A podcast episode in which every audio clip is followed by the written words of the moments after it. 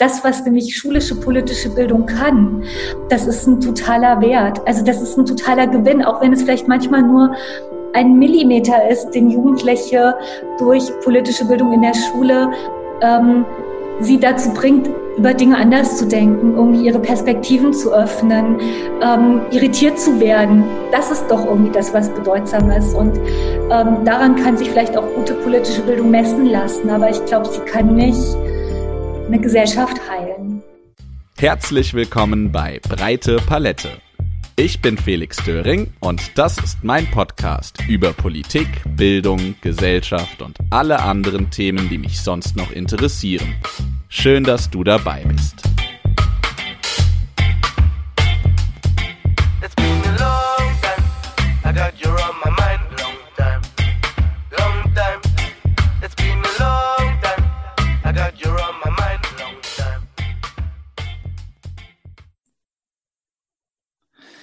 So, eine neue Folge Breite Palette. Es ist Dienstag, der 8. Dezember 2020. Die Weihnachtszeit beginnt, auch wenn es vielleicht nicht sich so weihnachtlich anfühlt wie in den vergangenen Jahren.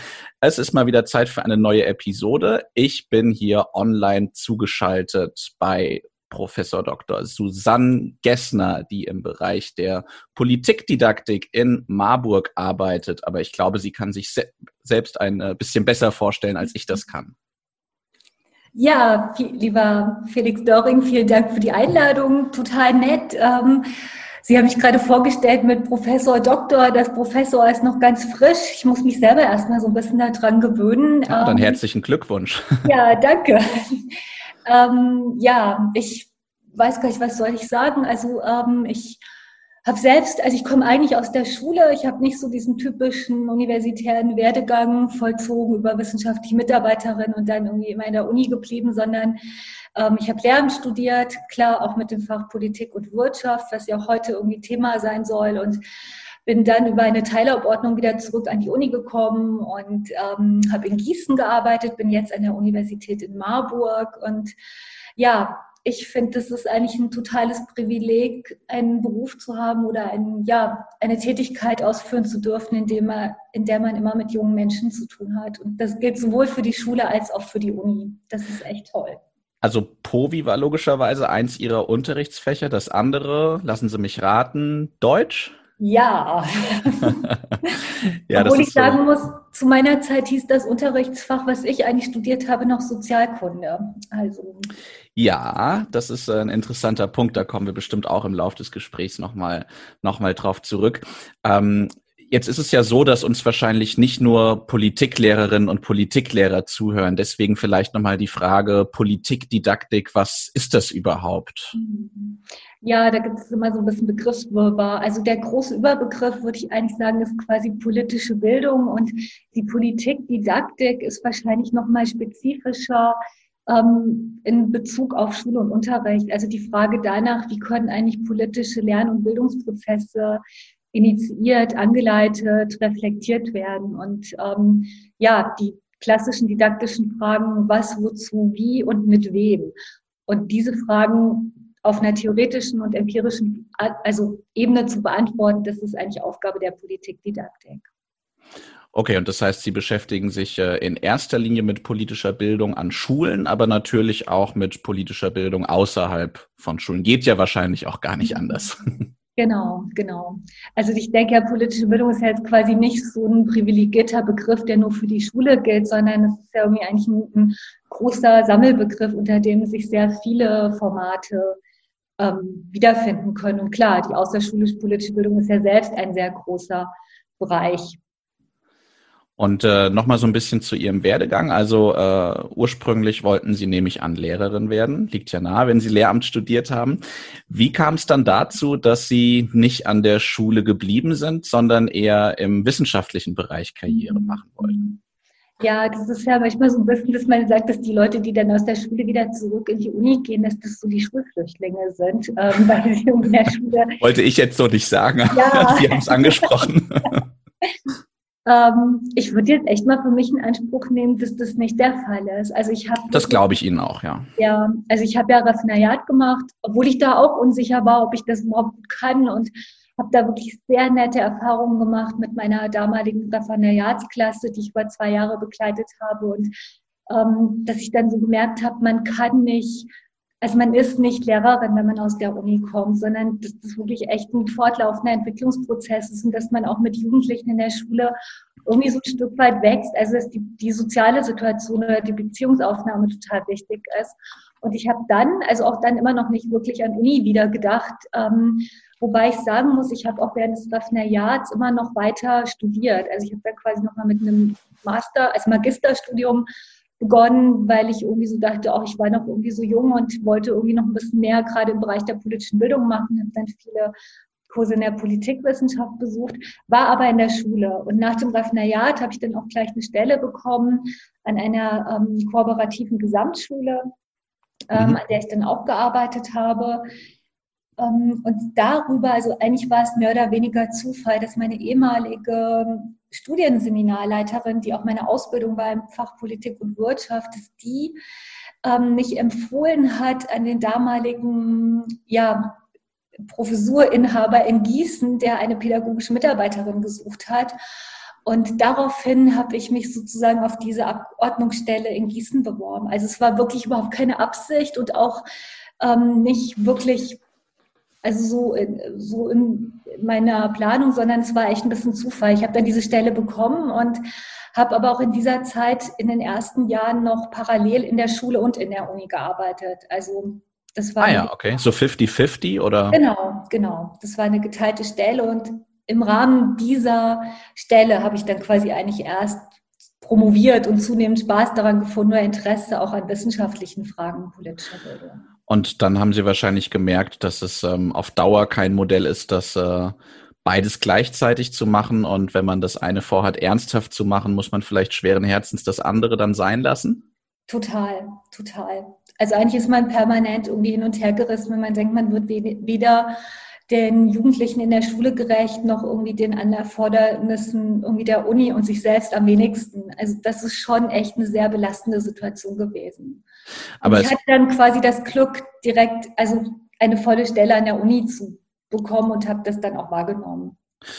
Ja, bestimmt ist das, ja. äh, stelle ich mir zumindest so vor, dann aber auch ein bisschen schade, wenn man, wenn man ursprünglich vorhatte, Lehrerin zu werden mhm. und dann äh, ja, kann man den Beruf vielleicht nicht mehr ganz so ausüben, wie man das ursprünglich mal vorhatte. Auch wenn man was Schönes, anderes, Spannendes, äh, Interessantes macht. Äh, ich selbst bin ja jetzt auch so ein bisschen mit der, mit der Frage konfrontiert rund um meine Kandidatur für den Bundestag im nächsten Jahr. Natürlich wäre das super, wenn das klappen würde, aber es wäre auch verdammt schade, wenn ich äh, nicht als Lehrer weiterarbeiten könnte, weil das schon auch was ist, was sehr viel Freude macht, auf alle Fälle.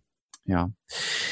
Ja, ähm, Jetzt haben Sie ja vorhin gesagt, man ist nicht Lehrerin, wenn man aus der Uni kommt oder nicht zwangsläufig äh, vielleicht. Ähm, ist jetzt vielleicht speziell für Sie eine knifflige Frage, aber was würden Sie denn so insgesamt sagen, ist die, ist die Lehrerinnenbildung in Deutschland oder speziell in Hessen auf äh, einem guten Weg? Bereitet sie gut vor auf die Schule? Ich habe da so ein bisschen Kritik eben rausgehört, wenn äh, ich das mhm. richtig verstanden habe. Ach ja, das ist immer so schwierig, so einfach, so scheinbar einfache Fragen sind leider nicht so einfach zu beantworten. Ähm, ich leite vielleicht damit ein, dass ich nochmal Bezug nehme auf das, was wir eben gerade besprochen haben, weil Sie sagten, ähm, dass es ja schade ist, dass ich nicht mehr in der Schule arbeiten kann und mit Jugendlichen. Und ich glaube, dass zum Beispiel gerade die universitäre Ausbildung, also mit den Studierenden, die mal irgendwie in die Schule gehen möchten, dass die manchmal vergessen oder es vielleicht auch in der Universität nicht wirklich bewusst gemacht wird, dass ja auch der universitäre Lehr- und Bildungskontext eine Lehr-Lernsituation ist.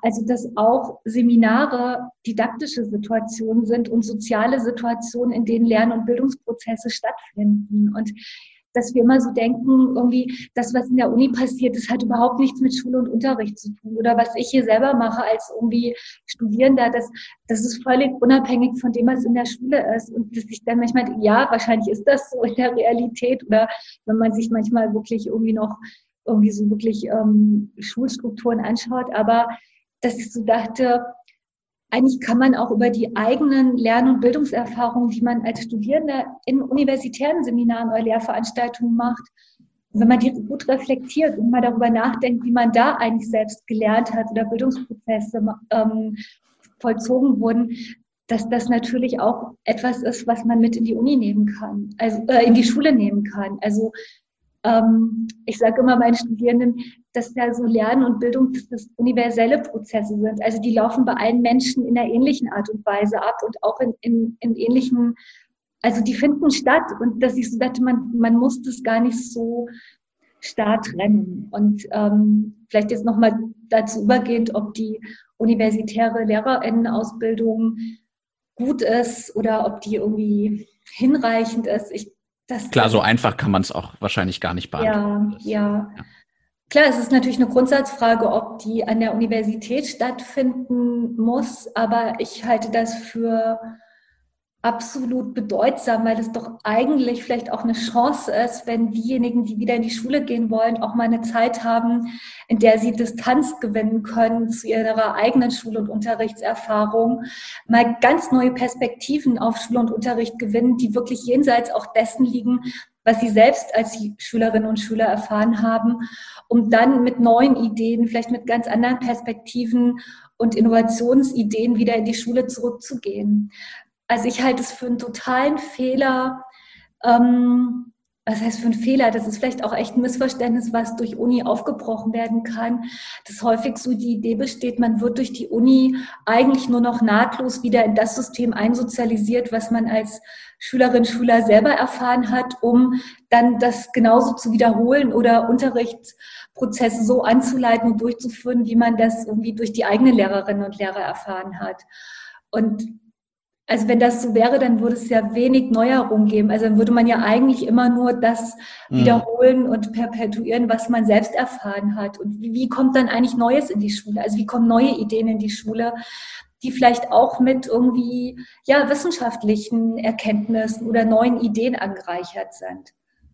Ja, das äh, kann ich als jemand, der das System ja auch durchlaufen hat, bestätigen. Mhm. Und ähm, ja, ich würde sagen, es gab da sehr, sehr große Unterschiede auch in den einzelnen Veranstaltungen und Modulen, die man, die man durchlaufen hat. Manche haben sehr, sehr großen Mehrwert äh, mhm. gebracht, bei anderen wäre ich da vielleicht ein bisschen zurückhaltend, aber das ist ja auch völlig äh, okay und in Ordnung so. Und das äh, ist ja dann in der Schule selbst äh, später auch nicht anders oder mhm. aus der mhm. Schülerinnenperspektive. Mhm. Ich denke, wir können uns da alle an gewisse Situationen im, im Unterricht, in einzelnen Fächern, in Situationen mit LehrerInnen erinnern, ähm, die einen ein Stück weit geprägt haben und vielleicht aber auch andere Sachen, wo man sich denkt, ja, da hätte man auch was Schöneres, Sinnvolleres, Besseres machen können. So ist das. Ähm, Nochmal ein Stück weit zurück zu Ihrem Arbeitsfeld. Was sind denn jetzt so momentan die Themen, mit denen Sie sich hauptsächlich beschäftigen? Kann man das so sagen? Gibt es da irgendwelche Projekte, an denen Sie gerade arbeiten?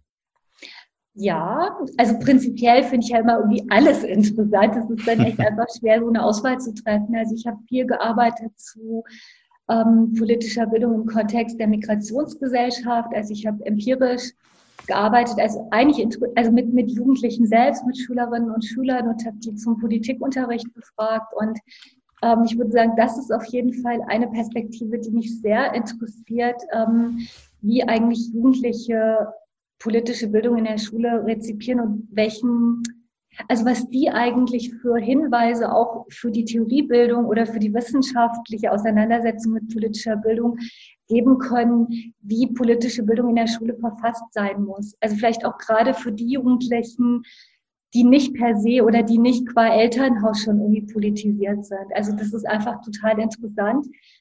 Ähm, Und was sagen die so, gerade die Jugendlichen mit Migrationshintergrund im Hinblick auf politische Bildung im, im Fach vielleicht auch? Was sind da so die Erkenntnisse? Also ich glaube, man kann wahrscheinlich diesen, ähm, diese Grenze gar nicht oder diesen Dualismus ausmachen mit und ohne Migrationshintergrund. Ich glaube aber, dass die Kinder, die aus einem migrantischen Zusammenhang kommen, dass die einfach nochmal einen ganz anderen Blick auf die Gesellschaft und auf das Leben und vielleicht auch Bildungsprozesse haben, ähm, weil sie eben nicht oder auch ihre Eltern sozusagen Erfahrungen gemacht haben oder sie dann selbst über ihre ähm, Eltern, die sie sozusagen nicht als Etablierte gekommen sind, also dass sie sich Dinge nochmal komplett neu aneignen mussten, dass man nochmal irgendwie mit ganz anderen für uns oft so Selbstverständlichkeiten, also diejenigen, die irgendwie in Deutschland geboren wurden, die hier aufgewachsen sind, deren Eltern also quasi schon in mehreren Generationen ähm, das System sozusagen durchlaufen haben, dass die einfach nochmal, ähm, also an denen sehr deutlich wird, dass Bildungs- und Lernprozess, also wie, wie soll ich das sagen, damit es nicht so theoretisch irgendwie aufgeblasen klingt, ähm, dass die Didaktik eigentlich gerade von den Jugendlichen total viel lernen kann, weil an ihnen wirklich ähm, deutlich wird, was eigentlich die Güte von politischen Bildungsprozessen ausmacht. Also und, ähm, weil sie sich eben oft mit neuen Situationen auseinandersetzen mussten. Also die mussten quasi Bildungsprozesse vollziehen ähm, in diesem transformatorischen Prozess, also Dinge zu koordinieren, verschiedene Perspektiven, Sichtweisen einzubeziehen und in ihre politische Urteile oder Handlungen irgendwie ähm, zu transferieren. Aber das Interessante war quasi auch an meiner Studie, dass eigentlich das, ähm, die Differenzlinie Linie mehr läuft zwischen den Jugendlichen, die sozusagen qua Elternhaus schon politische Erfahrungen mitbringen oder wo das eine Rolle spielt, also wo am Abendbrottisch die Zeitung mhm. und die mhm. Tagesschau diskutiert wird. Und den Jugendlichen, die eigentlich von sich selber sagen würden, dass sie ähm, keinen Zugang haben zum tagespolitischen Geschehen. Also für die das auch eher mit Angst oder mit, einer, mit so einer Hürde belegt ist, weil sie denken, okay, da kann ich nicht mitreden, dazu kenne ich mich nicht aus, das sind lauter irgendwie kluge Leute und ich habe eigentlich überhaupt keine Ahnung davon. Und ähm, wenn die das Wort Politikunterricht hören oder Politik, dann, dann erzeugt das bei denen häufig schnell so eine, so eine Sperre, dass sie echt so Angst haben, sich darauf einzulassen. Und das Interessante war, sobald man diesen Begriff nicht benutzt, also Politik oder Politikunterricht, und mit ihnen ins Gespräch kommt, sind die total politisch. Also bringen die total die politischen Themen aufs Tablett, ohne dass sie selber denken würden, das ist jetzt politisch und es ist es total. Ja, darauf äh, wollte ich gerade hinaus. Also was müsste ich jetzt als Politiklehrer beachten, um gerade eine Beteiligung dieser Kinder und Jugendlichen dann auch zu ermöglichen und zu gewährleisten und um eben dafür Sorge zu tragen, dass nicht diejenigen vor allem vom, vom Unterricht profitieren, die von zu Hause aus da mhm. gewisse äh, Umgangsformen beigebracht bekommen. Liegt es tatsächlich auch am Namen? Ich meine, wir haben ja auch eine große Diskussion um das, um das Fach der politischen Bildung mhm. in Hessen. Früher hieß es ja auch mal, äh, GK Gemeinschaftskunde, mhm. Gesellschaftskunde, Gemeinschaftskunde, ne? Ja. Mhm, genau, in der Oberstufe. Also wie, mhm. wie, wie schafft man es da sozusagen, die Barrieren abzubauen? Ist Ihr Eindruck, dass das, das sind jetzt ganz viele Fragen auf einmal, mhm. ich weiß, aber ist, klappt das im Politikunterricht per se vielleicht ähm, leichter oder schwieriger auch als in anderen Fächern? Also ich in Sport, meinem anderen Unterrichtsfach, würde ich sagen, sind die Barrieren natürlich ja erstmal niedrig für Leute da zu partizipieren, was ich auch ganz, ganz schön finde. Natürlich haben da die Menschen mit einer sportlichen Sozialisierung auch gewisse Vorteile, aber es können per se eigentlich erstmal alle sehr gut mitmachen. Hm.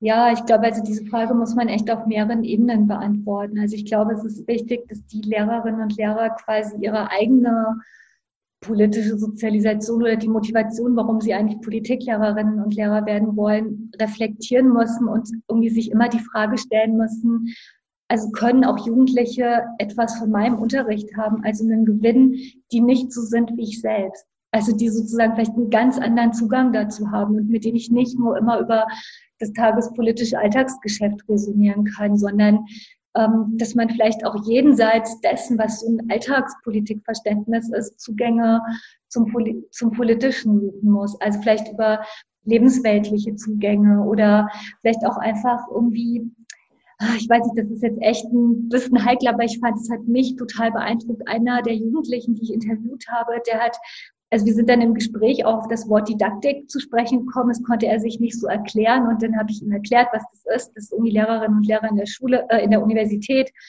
dieses Fach studieren, damit sie irgendwie Unterrichtsprozesse anleiten können. Dann hat er sich das so angehört und dann hat er zum Schluss zu mir gesagt, ähm, also hat er mich gefragt, ob seine Lehrerin das wohl auch studiert hat, Didaktik. Dann habe ich so zu ihm gesagt. Das kann ja, nicht sein. Doch, doch, doch. Dann habe ich gesagt, so frag sie doch mal. Und dann hat er gesagt, also er hat seine Lehrerin sehr geschätzt. Und dann hat er zu mir gesagt, nee, Frau Gessner, also unsere Lehrerin, die hat bestimmt kein Didaktik studiert, die braucht das auch gar nicht, die kennt uns ja. Und dann habe ich so gedacht, das hört sich erstmal so, so irgendwie nett an, dann dachte ich so, eigentlich hat er total recht. Also im Grunde genommen, wenn eine Lehrerin oder ein Lehrer, wenn die ihre Schüler kennt, dann braucht es keine Didaktik. Weil allein durch die Tatsache, dass sie, also natürlich braucht es trotzdem Didaktik, das ist jetzt eher so im übertragenen ja, Sinne. Ja. Ähm, ja eigentlich gesagt, die kennt uns ja und das also die weiß, was wir irgendwie, die nimmt uns als Individuen wahr, die weiß, wofür ich mich interessiere, was ich vielleicht irgendwie mitbringe, was mein Hintergrund ist.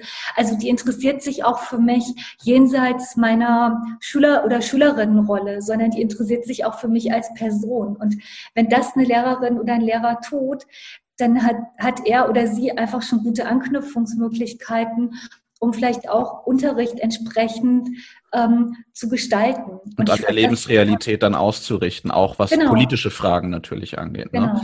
genau. Ja, ähm, das sehe ich auch so und das wäre auch dann ein Stück weit, wir hatten es ja vorhin, die, die äh, Bewertung der universitären Lehramtsausbildung. Das wäre ein klarer Kritikpunkt von mir, dass wir, glaube ich, zu fächerbezogen. Arbeiten. Ähm, also ich, ich glaube, im, im seltensten Fall scheitert Unterricht an mangelnden Fachkenntnissen der, der Lehrerinnen und Lehrer. Und ich glaube, dass wir gerade im Bereich äh, Kommunikation, Umgang mit den Schülerinnen und Schülern da vielleicht noch einiges nachzuholen haben. Also ähm, ich, ich hatte so ein bisschen das Gefühl, ich habe vor allem meine, meine Unterrichtsfächer studiert. Ähm, vielleicht wäre es ja ein Modell zu sagen, man, äh, man steckt die ersten vier Semester alle Lehramtsstudierenden äh, in die gleichen Veranstaltungen und versucht das dann nochmal später vielleicht nach Fächern zu differenzieren.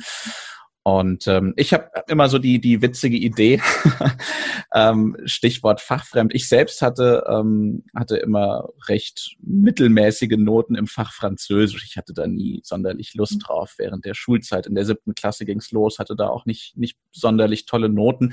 Und mittlerweile ärgert mich das natürlich total. Ich ähm, finde, ne, so dieser Klassiker, man kriegt's von allen gesagt, Mensch, nutzt doch jetzt die Zeit als Schüler, wo du das kostenlos lernen kannst. Und äh, jetzt verstehe ich, was damit gemeint war aber ich finde es total schade, dass ich nicht besser Französisch sprechen kann. Und ich frage mich, was würde denn passieren, wenn ich jetzt als ähm, jemand, der sich äh, sehr stark jetzt dafür interessiert und da motiviert ist, wenn man mir eine siebte oder achte Klasse in Französisch geben würde und wir würden uns das gemeinsam erarbeiten sozusagen. Ja, also ich frage mich, muss es muss es immer dieses Prinzip sein, ähm, der fachkundige Lehrer oben und die die Schülerinnen und Schüler unten, die dann die dann das alles aufnehmen? Also müssen wir nicht in einen Bereich reinkommen, wo wir wo wir uns vielleicht gemeinsam begeistern und äh, ja Stichwort kooperatives Lernen uns da gemeinsam Dinge erarbeiten, vielleicht jenseits der ganzen Regeln, die da bestehen, die das leider unmöglich machen. Und natürlich bräuchte man vielleicht auch noch eine Person, die gut Französisch sprechen kann, die ab und zu mal drüber gucken würde. Ja, total gute Idee. Also würde ich Ihnen absolut ähm, zustimmen. Also ich glaube zwar trotzdem, dass es auch irgendwie Lehrerinnen und Lehrer oder auch Studierende gibt, auch, also mich selbst eingeschlossen, dass ich glaube, es ist schon wichtig, auch anspruchsvoll über das eigene Fach nachdenken zu können. Also quasi ähm, ich erkläre das immer Studierenden so, dass sie im Grunde genommen sich, also dass sie eigentlich über ein Fachwissen verfügen mussten, was wie so ein Eisberg ist. Also eigentlich erscheint vielleicht im Unterricht nur die minimale Spitze davon, was sie zur Darstellung bringen, aber sie brauchen alles andere, was unten drunter liegt, um überhaupt diese Spitze abbilden zu können, also um das überhaupt zum Thema zu machen. Aber ich würde Ihnen absolut zustimmen, dass wir ein Stück weit vergessen, dass die Unterrichtssituation ähm, auch eine soziale Situation ist, also eine Beziehungssituation mhm. und dass Lern- und Bildungsprozesse eben in dieser sozialen oder auch ja Beziehungssituation situiert sind und dass wir da oft nicht anspruchsvoll drüber nachdenken oder das nicht anspruchsvoll reflektieren. Und das, was Sie gerade beschrieben haben, irgendwie jetzt einer Schulklasse sozusagen, also dass die mit ihnen zusammen Französisch lernt, das finde ich total charmant, weil im Grunde genommen auch das ähm, häufig ein Stück weit vergessen wird, dass ja sozusagen die Lehrperson auch ein, ein Vorbild dafür ist, also für die Jugendlichen, wie man sich Wissen aneignen kann. Also wie man sich, wie man überhaupt Wissen erwirbt, wie man das transferiert, wie man das dann irgendwie in, in das eigene Konzeptsystem, in, den eigene, in die eigene Personenwertung mit einbezieht. Und wenn sie das sozusagen im Unterricht also jenseits jetzt des, der, der, der inhaltlichen Kenntnisse, Jugendlichen anschaulich machen können, wie man eigentlich Wissen sich aneignet, wie man das verarbeitet, ähm, also wenn Sie Ihren eigenen Lern- und Bildungsprozess für Jugendliche in der Unterrichtssituation anschaulich machen können, dann wäre das, glaube ich, mit der beste Unterricht. Also das wäre einfach weil sie damit Jugendlichen ja auch irgendwie eine Idee davon vermitteln, was gerade für die politische Bildung wichtig ist, dass Wissen nicht top-down vermittelt wird, sondern dass es quasi auch um, also bottom-up geht, dass irgendwie Jugendliche selbst an der Konstituierung dessen beteiligt sind, was im Unterricht als Thema, als Inhalt zur Darstellung gebracht wird. Und das vergessen wir ganz oft auch in der ähm, Lehrerinnenausbildung. Ja, und es würde natürlich dann auch bedeuten, ich müsste damit klarkommen als Lehrer, dass da womöglich ein paar Kids in der Klasse sind, die das schneller lernen als ich und äh, mich dann vielleicht korrigieren in, in der Grammatik und in meiner Aussprache.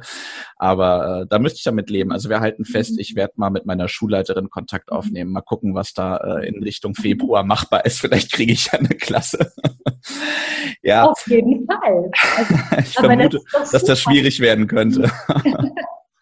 Ja, aber das ist ähm, also jetzt jetzt gar nicht so sehr an dem Beispiel mich will ich mich gar nicht so sehr aufhängen, aber ich glaube, uns fehlt da manchmal tatsächlich so ein bisschen die Flexibilität. Ich habe ähm, habe an der Grundschule ja auch sehr lang unterrichtet und wir hatten nebenan eine Baustelle. Da wurde die, ich glaube, die, ja, die Turnhalle wurde, wurde neu gemacht, renoviert und ein neues Gebäude auch nebendran gebaut und die, ähm, die kleinen Schülerinnen und Schüler Grundschulalter, die fanden das natürlich total spannend. Ja, da wird gebaut und gehämmert und da kommen irgendwelche riesigen Fahrzeuge mit Beton und Baggern und äh, total spannend. Und dann habe ich mir gedacht, es wäre doch jetzt eigentlich mal das naheliegendste der Welt, dass man mit seiner Klasse rübergeht auf die Baustelle und sich dort von den Leuten mal erklären lässt und zeigen lässt, was die da eigentlich machen. Ja, also ich kann mir die, die großen Kinderaugen kann ich mir bildlicher direkt vorstellen. So, aber was passiert stattdessen? Wir müssen unser Programm abarbeiten in der Schule. Wir haben bestimmte Ziele, die innerhalb einer bestimmten Zeit erreicht werden.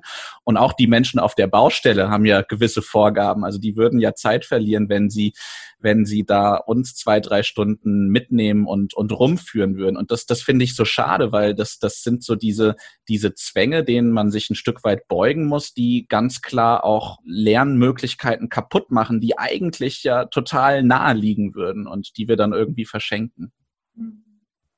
Ja, also das ist natürlich immer so das, was man sich wünscht, auch im Sinne von Schulentwicklung.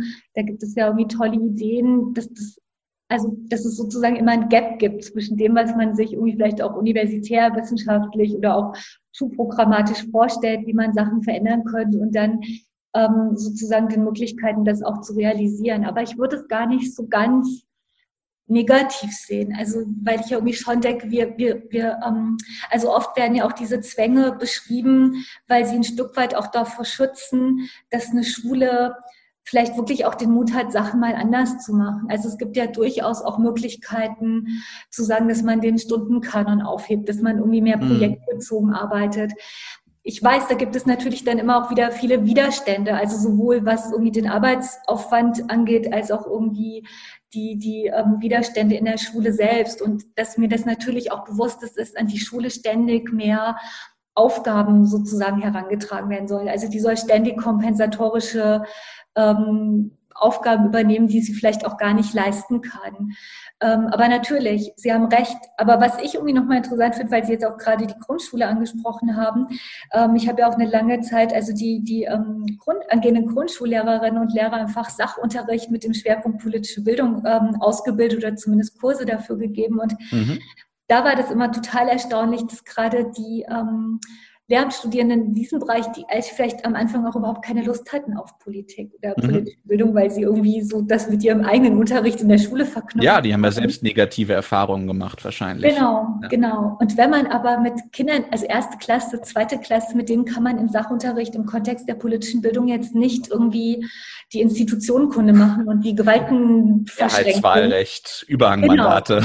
Genau. genau, sondern man muss Zugänge finden, die auf einer ganz anderen anderen Ebene ähm, das Politische thematisieren. Und dann haben ganz oft Studierende äh, so ein Aha-Erlebnis, weil sie dann merken, okay, ich habe vielleicht, also es geht gar nicht darum, jetzt mit denen irgendwie die Tagesschau zu besprechen oder hochtrabende irgendwie Wahlgrundsätze zu besprechen, sondern einfach erstmal ganz, also also vielleicht auch in einem philosophisch-theoretischen Sinne mal Fragen zu thematisieren, wie wollen eigentlich Menschen ihr Zusammenleben ähm, organisieren? Mhm. Also welche Regeln sollen gelten? Was, was finden wir irgendwie fair oder was finden wir gerecht? Und ähm, es gibt ja Studien dazu, dass bereits Kinder ab dem dritten Lebensjahr eigentlich eine Idee davon haben, ähm, ja, wie Gesellschaft funktioniert, auch wenn die das nicht in den elaborierten Begriffen ausdrücken können. Und ich sage dann immer, eigentlich wäre es total gut für alle angehenden Lehrerinnen und Lehrer, die müssten mal in die Grundschule gehen. Und dann irgendwie überhaupt Das kann ich bestätigen, ja. Ja, eine Idee davon zu bekommen, wie eigentlich Lern- und Bildungsprozesse bei Kindern ablaufen, die eigentlich erstmal noch nicht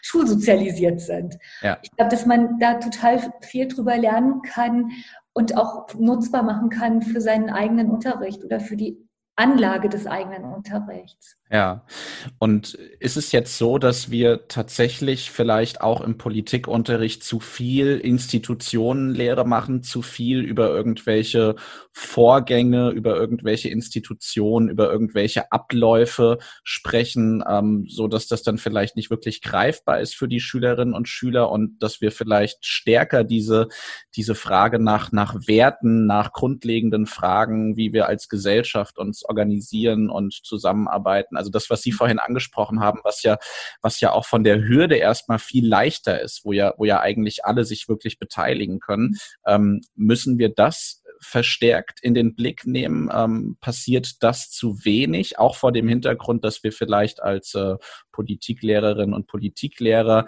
die ja dann äh, fachlich eine bestimmte Affinität auch zu dem, zu dem Fach haben, dass uns das vielleicht besonders schwer fällt, davon abzusehen. Also ähm, ich finde es natürlich auch wichtig, äh, dass Schülerinnen und Schüler wissen, wie Überhangmandate entstehen, aber muss ich da jetzt wirklich einen Monat Schulzeit drauf verwenden, wenn ich vielleicht auch was, was Grundsätzlicheres mit denen machen könnte, mit der Chance, dass dann eine höhere Beteiligung vielleicht da ist? Mhm. Oh, das sind ja so viele, viele schwierige Fragen. Also ich, ich meine, ich kann jetzt ja quasi nur so ein bisschen auch gefühlte Wahrheiten wiedergeben. Ich glaube, dass es auch sehr guten Politikunterricht gibt oder vielen guten Politikunterricht. Und ob wir zu viel Institutionenkunde machen, ähm, ja, also ich glaube, dass manchmal so diese institutionenkundlich, dieser Zugang, also oder der, der ähm, faktenbasierte Zugang zum politischen oder zur Politik. Häufig damit in Zusammenhang steht, dass natürlich das Politische ähm, per se mit Unsicherheiten verbunden sind, auch mit, ist mit problematischen Aspekten, also mit konflikthaften, ähm, ja, vielleicht auch manchmal irgendwie mit Dingen, die irgendwie eine bestimmte Grenze überschreiten, verbunden ist. Und dass das bei einigen, also vielleicht auch gerade bei jungen Lehrerinnen und Lehrern oder auch bei Studierenden stelle ich das manchmal fest, ähm, ja, so eine Art Unsicherheit hervorruft. Also wie geht man eigentlich damit um, wenn im Klassenraum problematische Dinge auf den Tisch kommen? Also wenn mal Themen auch von Jugendlichen thematisiert werden, die wehtun. Also wenn es irgendwie problematische politische Äußerungen gibt in eine bestimmte Richtung, wo man irgendwie vielleicht dann auch als Lehrperson nicht weiß, wie gehe ich damit um? Also muss ich die sofort abbügeln? Kann ich die zulassen? Bis zu welchem Grad lasse ich die zu? ähm, was ist eigentlich sozusagen mit den demokratischen Grundsätzen, auf die ich mich als Lehrerin beziehe oder auf die Menschenrechte. Also ab wann muss ich irgendwie eine Diskussion beenden? Also da kommen ja manchmal echt auch schwierige Sachen auf, oft aufs Tablett.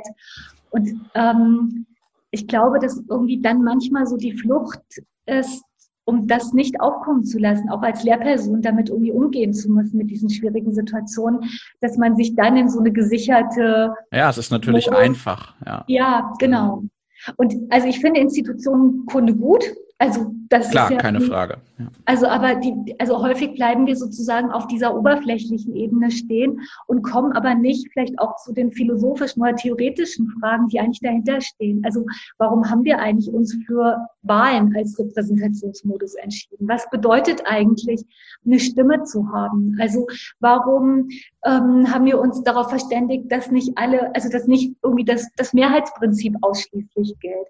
Also dass sozusagen wir eigentlich oft bei den Institutionen oder Gewaltenverschränkungen, Beteiligung. Also was stehen da eigentlich dahinter für Ideen? Also für was soll das schützen? Dass wir oft diese Frage im Unterricht zu wenig thematisieren. Was eigentlich so die großen politischen Ideen, die dahinter, also sind, die dahinter stehen. Und, ähm, ich glaube auch, dass es, also dass gerade Jugendliche ein Bedürfnis nach Verstehen haben. Also die wollen nicht nur Wissen haben, was sie reproduzieren können, sondern die wollen es auch verstanden haben.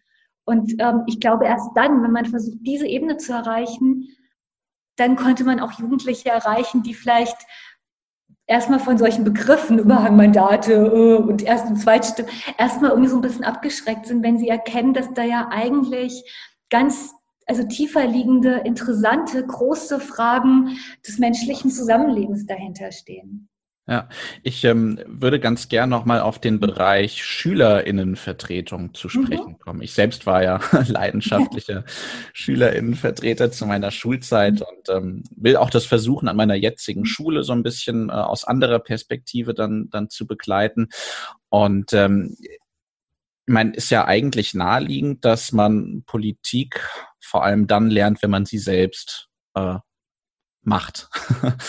und ähm, meine These wäre, dass Schülerinnenvertretung eigentlich viel zu wenige Kompetenzen hat, tatsächliche Veränderungen anzustoßen und umzusetzen. Also mhm. äh, kann das nicht auch ein Beitrag sein zu Frustration im Hinblick auf politische Bildung, auf politische Beteiligung, wenn einem quasi suggeriert wird, man könne jetzt ähm, Dinge ändern und umsetzen. Und auf der anderen Seite haben wir aber im hessischen Schulgesetz zum Beispiel festgeschrieben, dass die Schülerinnen und Schüler in einer strukturellen Minderheit sind in der Schulkonferenz beispielsweise und dort alle Vorschläge eigentlich von Lehrerinnen und äh, Eltern äh, niedergestimmt werden können. Bräuchten wir da nicht, nicht mehr Kompetenzen in dem Bereich, um die Schülerinnen und Schüler dann eben auch dazu zu ermutigen, äh, zu, zu ermutigen, da, da mehr zu machen, sich da mehr selbst zu engagieren, für die eigenen Interessen zu kämpfen und sie dann eben auch umzusetzen? Mhm. Also vielleicht erst noch mal ganz kurz zurück. Also ich glaube, man kann auf mehreren Ebenen etwas über das Politische lernen. Also nicht nur durch politisches Handeln selbst, sondern quasi auch ähm, auf, ja, auf einer reflexiven Ebene oder, also man handelt ja auch sozusagen als Jugendlicher im Unterricht. Also das nur mal irgendwie ähm, dazu, aber Sie haben natürlich vollkommen recht, also dass ähm, die politische Bildung hat ja sozusagen, also zumindest in Hessen, also Verfassungsrang und findet eben nicht nur oder für die Schule nicht nur auf der Ebene des Unterrichts statt und als fächerübergreifendes Prinzip, sondern sie soll eben auch im Sinne der Schülerinnenvertretung oder des politischen Handelns im Raum Schule selbst stattfinden können oder Jugendlichen einen Raum ermöglichen, da selbst irgendwie politisch irgendwie handelnd tätig zu werden. Und ähm, ja, also ich glaube, das stimmt natürlich, dass die Verhältnisse ähm, da nicht gleichmäßig verteilt sind. Was aber manchmal ein bisschen vergessen wird, ist sozusagen, dass ja die Schule per se in dem Sinne kein demokratischer Raum Klar. ist. Also das ist ja, glaube ich, irgendwie die Grundprämisse. Und vielleicht müsste man das auch einfach nochmal auch im Kontext ähm, von Schule auch mit Jugendlichen und den Beteiligten, an der Schulgemeinde beteiligten Personen auch einfach mal zum Thema machen. Also wie man eigentlich damit umgehen will. Also wie man, ob man diese Grenzen anerkennt, ob man die verändern will, ähm, inwiefern man da überhaupt einen Spielraum hat.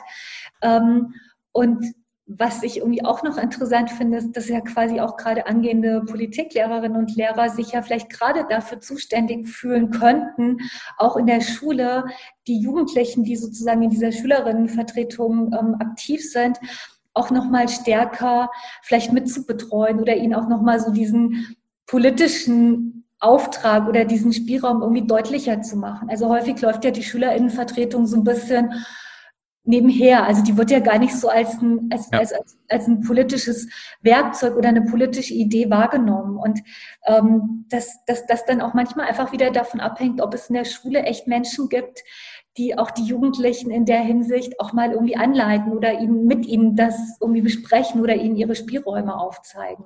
Aber haben wir da nicht gewissermaßen einen Widerspruch, wenn wir sagen, ähm, ich als Politiklehrer zum Beispiel nehme ich der Aufgabe jetzt mal ein, ein Stück weit an und versuche die da zu unterstützen und zu fördern in, in ihrer Arbeit.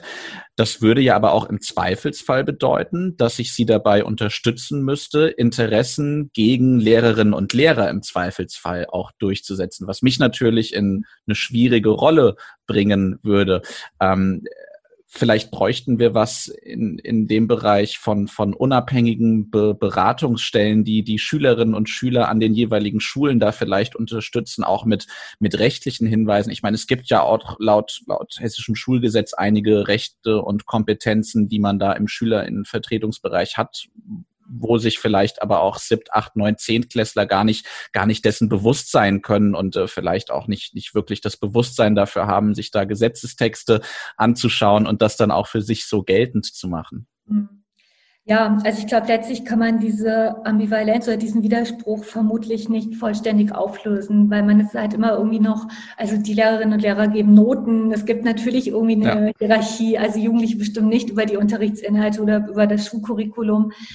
Ähm, aber es gibt ja trotzdem auch innerhalb dessen Spielräume. Und. Ähm, dass ich manchmal denke, vielleicht, also gerade wenn Sie das jetzt irgendwie auch sagen, von wegen, es gibt ja auch manchmal irgendwie Jugendliche, die vielleicht irgendwie was Problematisches zum Thema machen wollen, dass das ja oft was damit zu tun hat. Also gibt es in der Schule überhaupt eine Kommunikations- oder eine, eine Gesprächskultur, in der sowas, also solche Sachen überhaupt möglich sind, also institutionalisiert sind, nimmt sich die Schule eigentlich die Zeit und den Raum dafür, sowas auch zu machen, ohne dass es gleich in so Eskalationsspiralen irgendwie kommen muss, sondern dass das einfach dazugehört, dass es Konflikte gibt, auch zwischen irgendwie Lehrpersonen und Schülerinnen oder, oder dass es unterschiedliche Interessen gibt und dass es doch eigentlich auch zum Politischen gehört, einen Modus zu finden, ähm, auch bei ungleichen, sagen wir jetzt mal irgendwie Machtverhältnissen darüber ins Gespräch zu kommen. Aber dass das eigentlich in der Schule überhaupt nicht institutionalisiert ist oder zumindest nicht vielleicht in einem ausreichenden Maß.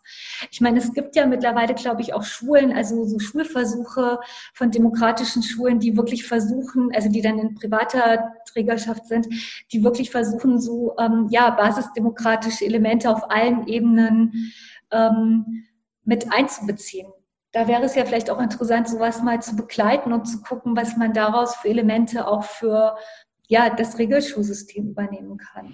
Ja, absolut. Und äh, ich würde es total schön finden, da mal durch ein Praktikum oder sonst wie irgendwie mhm. Einblicke zu, zu finden in, weil ich glaube, dass es da tatsächlich ganz viele tolle äh, Modelle gibt, die ähm, vielleicht auch ein Stück weit besser funktionieren, als das immer so mhm. erzählt wird und ähm, dass man da vielleicht eine, einen höheren Austausch zu den zu den staatlichen äh, Schulen äh, im, im Regelschulbereich irgendwie hinkriegen müsste, um, um dafür zu sorgen, dass man sich da gegenseitig so ein bisschen auch befruchten kann mit Ideen und ähm, ja, das, das wäre auf jeden Fall schön. Ich weiß noch nicht so ganz, wie man das, wie ich das jetzt zeitlich irgendwie in, in, mein, in mein Leben integrieren sollte und ähm, sehe da nicht so wirklich, dass man da irgendwie die, die Freiräume für bekommt. Also ich glaube, wenn ich jetzt äh, anmelde, ich hätte gern mal äh, einen, einen Monat Zeit, um Praktikum an einer, an einer Modellschule da irgendwie zu machen, würde ich vielleicht auch zu Recht komisch angeguckt werden. Ja, ja ich, ähm, klares System. Das ist so. Ja, das stimmt. Ähm, Nochmal ein Stück weit weg von diesem Thema. Wie finden wir es, dass man Politik und Wirtschaft als Unterrichtsfach nach der 12. Klasse abwählen kann? Wie wir das finden, nicht. also ich habe jetzt mal vorausgesetzt, dass ja. wir uns da einig sind. ja, ja, ja, ja, ja. Also erstens das und zweitens auch, wenn man sich ähm, jetzt anguckt, wie viele Stunden pro Woche ähm, vorgeschrieben sind im Bereich der der Mittelstufe oder im Bereich fünfte bis zehnte Klasse, ähm, dann ist das eindeutig zu wenig, oder? Woran liegt das? Mhm. In der, in der Politik auf Landesebene kein Bewusstsein für, dass Politik und Wirtschaft natürlich einen sehr hohen Stellenwert haben sollte als Unterrichtsfach? Ja, also ich glaube, ein Bewusstsein für die Bedeutsamkeit politischer Bildung in der Schule gibt es sehr wohl. Ich meine, es ist natürlich dann immer die Frage, inwiefern dann irgendwie ja, man irgendwie unterstützend diese Dinge auch politisch äußert und inwiefern sie dann wirklich auch Niederschlag finden in der konkreten irgendwie Stundenplan sozusagen Verteilung. Das ist natürlich echt ein kompliziertes Geflecht, weil es natürlich da immer auch um Interessen, um Lobbygruppen gibt. Wer hat irgendwie die Möglichkeit, also wenn man einfach mehr Stunden gibt, muss man das irgendwie auf der anderen Seite einem anderen Fach sozusagen die Stunden kürzen. Mhm. Da gibt es einfach natürlich. Mathe würde ich vorschlagen. Bitte? Mathe würde ich vorschlagen. Ja, gut. Ich hätte dann auch so ein paar andere Dinge im Angebot, aber genau darum geht es. Aber es ist natürlich einfach ähm, einen Widerspruch in sich. Also auf der einen Seite ständig irgendwie die politische Bildung anzurufen, die sozusagen eigentlich jetzt in der Schule dafür da sein soll, irgendwie alle gesellschaftlichen Missstände zu beheben und die nachwachsende Generation sozusagen ja. irgendwie, ähm, die, die müssen dann sozusagen all das heilen, was wir irgendwie nicht hingekriegt haben als Erwachsene. Und ähm, aber auf der anderen Seite das Fach in der Schule zu marginalisieren und nicht aufzuwerten. Also sprich fachfremder Unterricht. Also gerade auch in den ähm, Schulformen, die sozusagen die wenigste Lobby haben, also Förderschulen, Hauptschulen, ähm, dass ja häufig da die politische Bildung echt so ein bisschen hinten runterfällt und dass ich so manchmal denke, die haben halt echt wenig Lobby und dass ich so denke, eigentlich haben alle Jugendlichen, die in Deutschland irgendwie die Schule besuchen, überhaupt alle Jugendlichen auf der Welt haben eigentlich einen Anspruch auf guten und anspruchsvollen Unterricht und auf Bildung. Und dass ich irgendwie manchmal denke, dass ähm, gerade hier die politische Bildung echt gestärkt werden musste und einfach auch eine Aufwertung in der Schule erfahren musste. Was meinen Sie, wenn Sie sagen, wenig politische Lobby und woran könnte das wiederum liegen? Ah, ich weiß es nicht so. Ich könnte jetzt mal so ein paar böse Sachen sagen. Ich meine, die ganze Schule oder auch diejenigen, die das irgendwie, das Fach unterrichten, also die stammen ja auch quasi aus alle, aus bestimmten irgendwie vielleicht mittelschichtsgeprägten Milieus. Man hat eine sehr klare Vorstellung davon, was ja. Ähm, politische Bildung sein könnte und dass natürlich vielleicht da auch ein stärkeres Interesse des Elternhauses und so besteht, dass irgendwie guter Unterricht stattfindet, werden zum Beispiel häufig ähm, in, in, in anderen Schulformen der Unterricht fachfremd erteilt wird oder dass sozusagen der Politikunterricht dazu genutzt wird, jetzt irgendwie mal die Klassengeschäfte irgendwie zum mhm. Thema zu machen. Oder es gibt eine sehr oberflächliche Sicht auf das Politische, also so in diesen Nützlichkeitsaspekten. Also Jugendliche, die nach der neunten oder zehnten Klasse die Schule verlassen, die ähm, müssen doch erstmal die Basics können, aber da geht es mhm. weniger um einen diskursiven, vielleicht auch um politisierenden Unterricht, sondern da wird halt oft so, ja, reproduzierbares Wissen vermittelt, was aber eigentlich total an den Bedürfnissen oft der Jugendlichen vorbeigeht, weil die natürlich sich auch mit ihrer Lebenswelt und mit der Gesellschaft, in der sie leben, auseinandersetzen. Und dass die ja vielleicht gerade, also gerade die, eine total gute politische Bildung bräuchten in der Schule, auf allen Ebenen. Also sowohl schulkulturell als auch unterrichtsbezogen. Hm. Wenn ich mir jetzt so die Herausforderungen und Probleme anschaue, vor denen wir als Gesellschaft stehen, Klimawandel, aufkommender Rechtspopulismus, ähm, vielleicht auch der Umgang mit der aktuellen Corona-Pandemie. Sind das alles Schwierigkeiten, die man vielleicht durch eine bessere politische Bildung auch an den Schulen, äh, ich will nicht sagen, hätte vermeiden können, aber einen sinnvollen Beitrag hätte leisten können?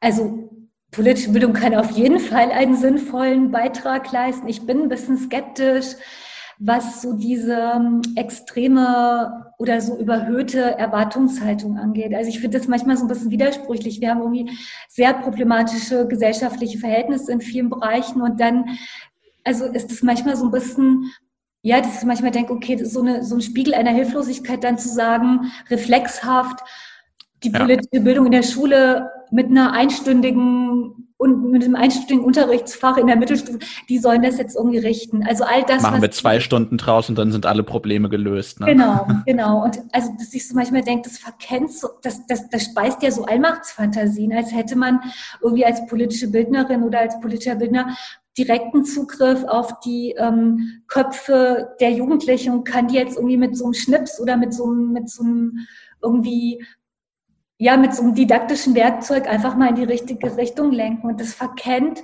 einfach total, wie kompliziert, wie komplex Lern- und Bildungsprozess verlaufen, dass Jugendliche eben nicht nur in der Schule sind, die haben auch noch irgendwie eine, eine Peer Group und ein, ein soziales Umfeld, in dem sie leben. Und ähm, dass, dass die Schule das nicht, also ich meine, vielleicht kann das man, manchmal auch so sagen, irgendwie Bildungspolitik, also eine gute politische Bildung kann nicht eine sinnvolle Sozialpolitik ersetzen. Also wir mhm. können nicht durch Unterricht sozusagen alle gesellschaftlichen Probleme lösen, die ja. aktuell anstehen und dann von Jugendlichen erwarten, dass die dann nachher die besseren Erwachsenen werden. Ja.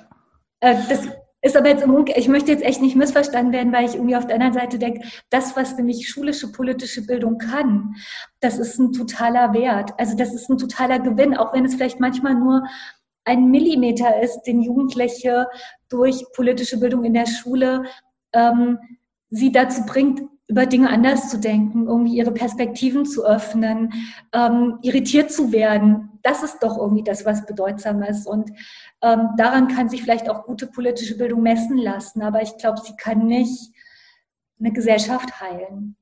Ja das Einzige, was man dann vielleicht, äh, mhm. ja, oder was, was man dann tun müsste, man müsste sozusagen durch Politikunterricht oder durch politische Bildung an Schulen, egal ob jetzt im Fach mhm. oder, oder überfachlich quasi, das, das Bewusstsein dafür wecken, dass wir vielleicht eine andere Sozialpolitik bräuchten. Mhm. Genau, ähm, genau. Das, das, wäre dann ein Stück weit vielleicht der Ansatz. Ja, und man verkennt, glaube ich, auch oft, ähm, dass sowas natürlich sehr, sehr lange dauert. Also zu Recht reden gerade ganz viele Menschen darüber, dass man Medienkompetenz braucht. Schülerinnen und Schüler müssen lernen, äh, Quellen zu analysieren und vielleicht seriöse Quellen im Internet von unseriösen Quellen zu unterscheiden. Ja, ist völlig richtig. Ähm, auch ich versuche das in der Schule zu thematisieren und da ein Bewusstsein zu erzeugen. Auf der anderen Seite muss ich aber auch sagen, meine Wahrnehmung ist, dass das ähm, nicht unbedingt die Generation äh, der, der Jüngeren ist, die da momentan Fake News verbreiten über Social Media. Das ist nach meiner Wahrnehmung äh, eher so die Generation 50 plus, will ich jetzt mal ganz vorsichtig sagen. Ähm, und selbst wenn wir jetzt allen Schülerinnen und Schülern äh, erklären, worauf es da ankommt und die das für sich lernen und verstehen, dauert es natürlich noch eine Weile, bis die dann bei, bei Wahlen eine Mehrheit haben. Ne? Absolut, würde ich Ihnen total zustimmen. Ich denke mal so, wie müsste man ein politisches Bildungsprogramm so für die Mittelalten auflegen? Mm, also ja. Aber wie macht man das? Schicken wir die alle wieder in die Schule oder? Gute Idee, gute Idee. ja, ich meine, die, die Frage ist ja auch, wieso, wieso werfen wir die Leute nach, nach neun Jahren aus der Schule raus, die eigentlich am ehesten darauf angewiesen wären? Ne? Da kann man sich ja vielleicht auch die Frage stellen, wieso holen wir nicht diejenigen wieder, mhm. wieder rein oder, oder ja, mhm. bieten zumindest irgendwas an, weil ich glaube, die, die Möglichkeiten, die es auf freiwilliger Basis, gut, ich meine, man kann jetzt natürlich niemanden zwangsverpflichten, aber die Angebote, die es auf freiwilliger Basis gibt, die werden ja wiederum auch nur von bestimmten Gruppen genutzt. Ne? Also ja, ja, ich, also klar, das hängt natürlich dann auch wieder mit ganz vielen irgendwie komplexen Phänomenen zusammen. Das ist natürlich auch ein ähm, ja total bedauerlich ist, dass so die ganze Erwachsene, also die, die, die ähm, politische Erwachsenenbildung, ähm, auch was die Institutionalisierung geht oder auch die, die Beforschung durch Universitäten, dass das ja irgendwie schon in den letzten Jahrzehnten sehr stark ähm, ja, gekappt wurde oder dass das irgendwie, es hat ja auch immer was damit zu tun, was ist es einer Gesellschaft wert, in solche Bildungsideen also die zu finanzieren oder den, also die auch quasi finanziell irgendwie gut auszustatten. Und ähm, dass da natürlich auch es total viele Felder gibt, die einfach brach liegen. Also gerade was irgendwie auch diese Erwachsenenbildung angeht und die außerschulische politische Bildung, auch die, also das ist manchmal, es gibt ja ich, ähm, also ich halte die für total bedeutsam, aber es ist ja schon auch so ein bisschen das, was Sie immer angesprochen haben, dass die einfach, einfach häufig nur die Person also, ähm, erreicht, die sowieso schon kommen würden. Also die, die sowieso schon Interesse am Politischen haben. Und die Frage ja ist, wie kann man eigentlich größere einen größeren Kreis erreichen. Und da komme ich wieder zurück auf die Schule, weil wir irgendwie Schulpflicht haben und die Schule eigentlich ein guter Ort wäre, um alle Jugendlichen in irgendeiner Form zu affizieren, also in Bezug auf das Klar. Politische. Und keine, also ich denke ja manchmal so, dass Jugendliche oft gar nicht so politikverdrossen sind, sondern eher politikunterrichtsverdrossen. Ja. Weil sie sozusagen auch durch das Bildungsangebot keinen anderen Blick auf das bekommen, was sie sowieso schon denken, was irgendwie das Politische ist oder Politik. Und dann bin ich irgendwie wieder bei dem Punkt zu sagen, vielleicht politische Bildung nicht immer so funktionalisieren. Also nicht immer irgendwie sagen, die mhm. muss dafür da, da sein, um die Ökonomie zu retten oder um irgendwie die Gesellschaft zu heilen, sondern die politische Bildung in der Schule, die trägt ihren Sinn in sich. In dem, in dem Moment, wo sie in der Schule stattfindet. Und echt auch einfach ein Stück weit zu vertrauen, dass jugendliche Menschen, dass die ein Interesse an der Welt haben und irgendwie durch Unterricht versuchen, das noch weiter zu befeuern, also ihnen noch mehr Möglichkeiten zu geben, noch weiter zu denken, ihren Horizont zu eröffnen und nicht ähm, politische Bildung in dem Modus, ähm, was hinten was rauskommen muss. Also politische Bildung nicht immer nur vom Ende her denken, sondern vom Prozess her.